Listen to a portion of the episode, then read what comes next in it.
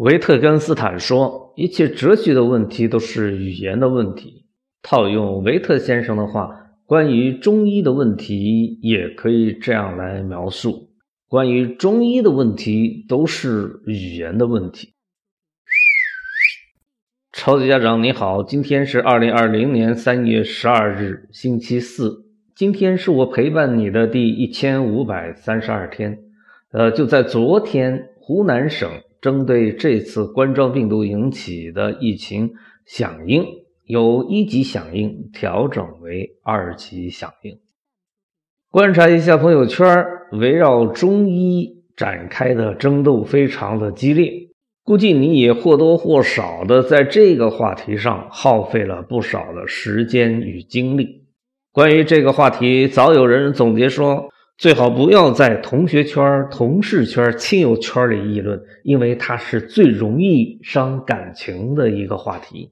后来有人这样发挥：如果你想把一个圈子搅浑的话，那你就发起有关中医的讨论。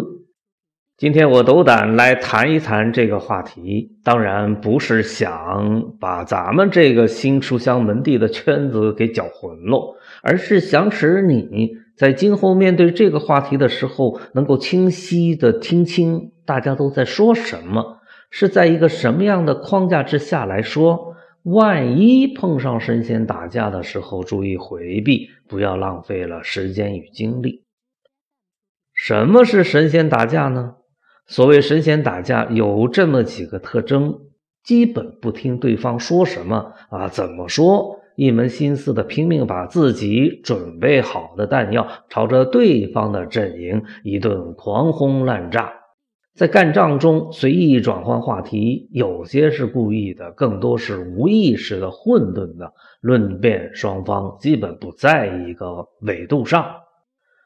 有上述这么几个特征，就可以够得上神仙打架了。如果你遇上这样的现场，不要参与，能躲多远就躲多远，能躲多快就躲多快。为了把我的想法更好的传达给到你，让你能够明白我的想法，我想还是有必要做点知识准备工作。模仿领导发言，先讲三句话。第一句话：立场不等于利益。立场归立场，利益归利益，这两者经常是不一致的。你在乎的是立场还是利益呢？自己要分析清楚，也要把他人的想法分清楚。第二句话，事物是发展变化的，不是一成不变的。第三句话，要尊重生活，谁都不是从石头缝里蹦出来的。除了孙悟空，好了，有了这三句话垫底，现在可以麻着胆子来聊聊中医的话题了。准确的说，是对中医这个话题的语言进行一个分类，这样说是比较准确的。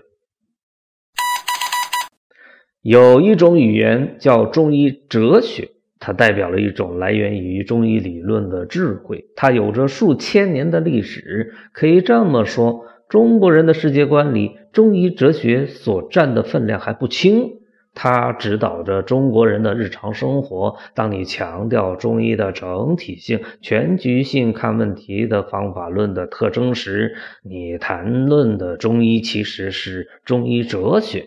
当你用以毒攻毒来谈论某个对策思路时，你谈论的还是。中医哲学这里边有智慧，这是毫无疑问的。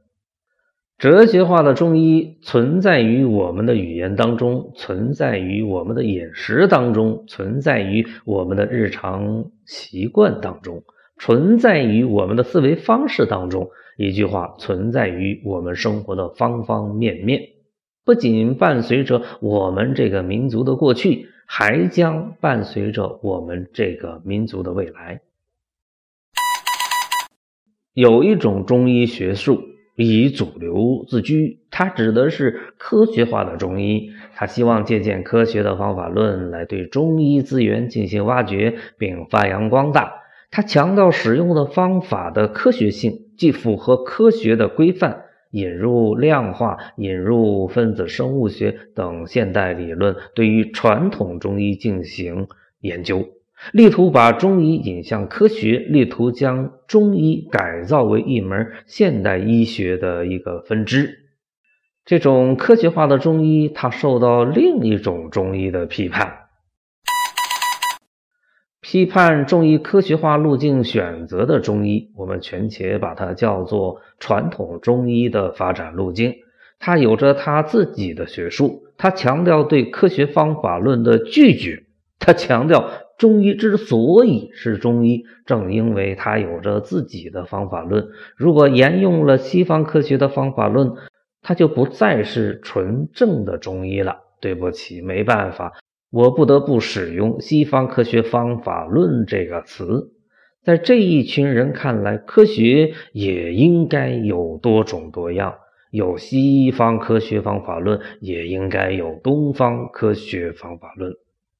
他们反对使用西方科学方法论的尺子来量中医，他们说那种科学的尺子是狭隘的。有人认真的坚持走这么一条弘扬中医的道路，有他们自己的一套规范，并在这种规范的指导之下进行着实践，值得尊重。这相当于给科学多了一种可能。关于这个维度上的讨论，普通大众是听不懂的，所以也就没必要深度参与，也没有能力深度参与。另外，还有一种关于中医的语言，跟吃饭最是相关。这个维度上的讨论，你是懂的。你不要小看了吃饭。毛先生早期最著名的论断就是有关吃饭的。他说，吃饭是个大问题。中医中药在中国是一个大的产业，关系着很多人的饭碗。有中医临床，有中医制药，有中医养生，有中医理疗，还有中医药膳，啊，还有中药材原材料的生产与加工等等。这些人与中医有着千丝万缕的联系。在西医，对不起，还是不得不使用这个词儿。还没有传入中国之前，忽悠中国老百姓的一直是中医。中医是你的先人们信任的，是你的爷爷奶奶辈儿也非常亲近也熟悉的。我们不能离开这些真实的生活来谈论中医。中医它不是空中的一个概念，它是一直在延续的历史，它是活的生命。当然，捧着这个饭碗是一回事未来要不要端上这个饭碗是另外一回事自己端上这个饭碗是一回事，还是指望着别人家的孩子端上这个饭碗是另外一回事。大多数孩子高考做选择的时候，西医占着明显的上风，更受欢迎。在这个维度上讨论中医时，俗气点儿合适。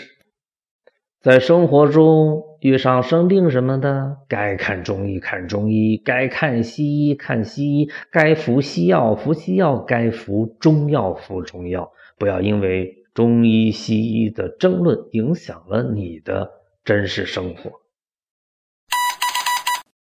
还有一种有关中医的话语非常响亮，这是作为一种意识形态的中医。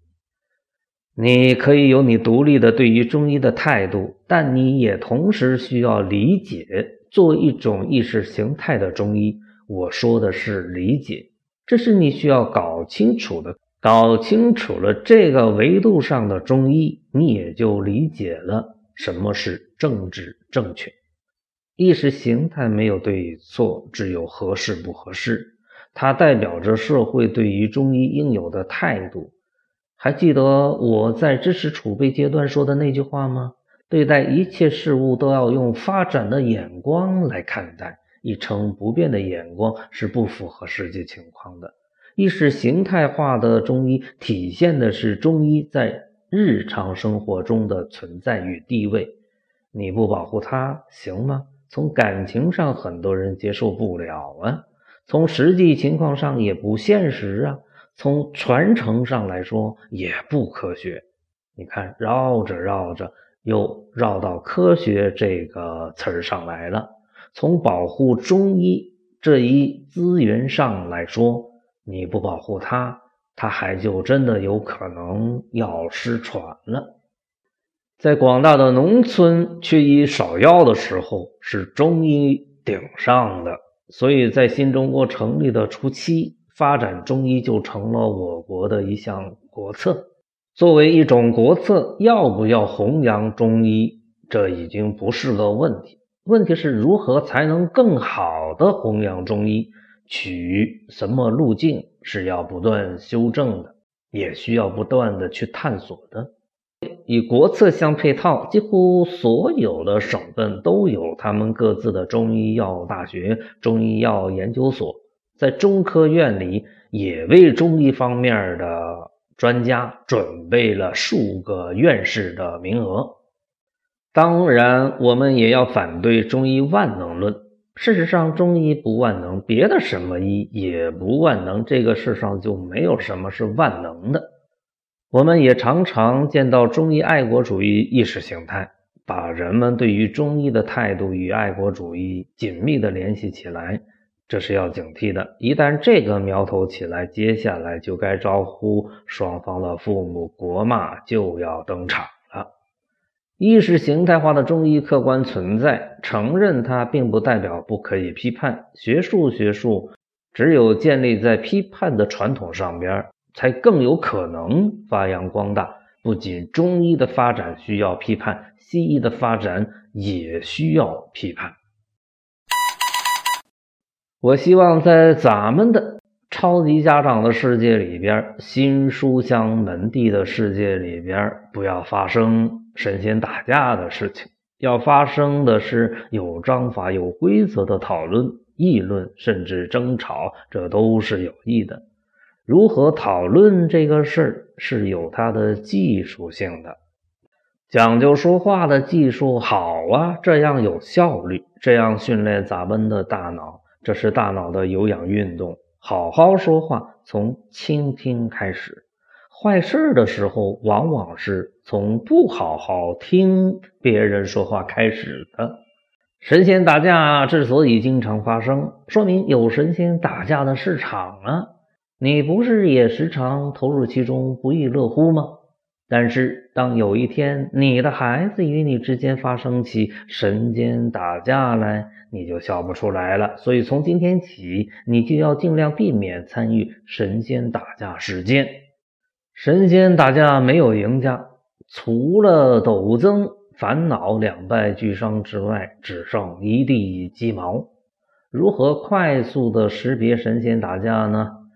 除了前边我说的方法之外，啊，咱们还要注意，神仙打架打着打着就会扯上爱国主义意识形态，比如中医，反对中医就是不爱国，反对中医就是叛徒，反对中医就是汉奸，爱国就不能说中医的坏话，说中医的坏话的人都是大坏蛋。遇到这种情形，什么都别说，赶紧撤。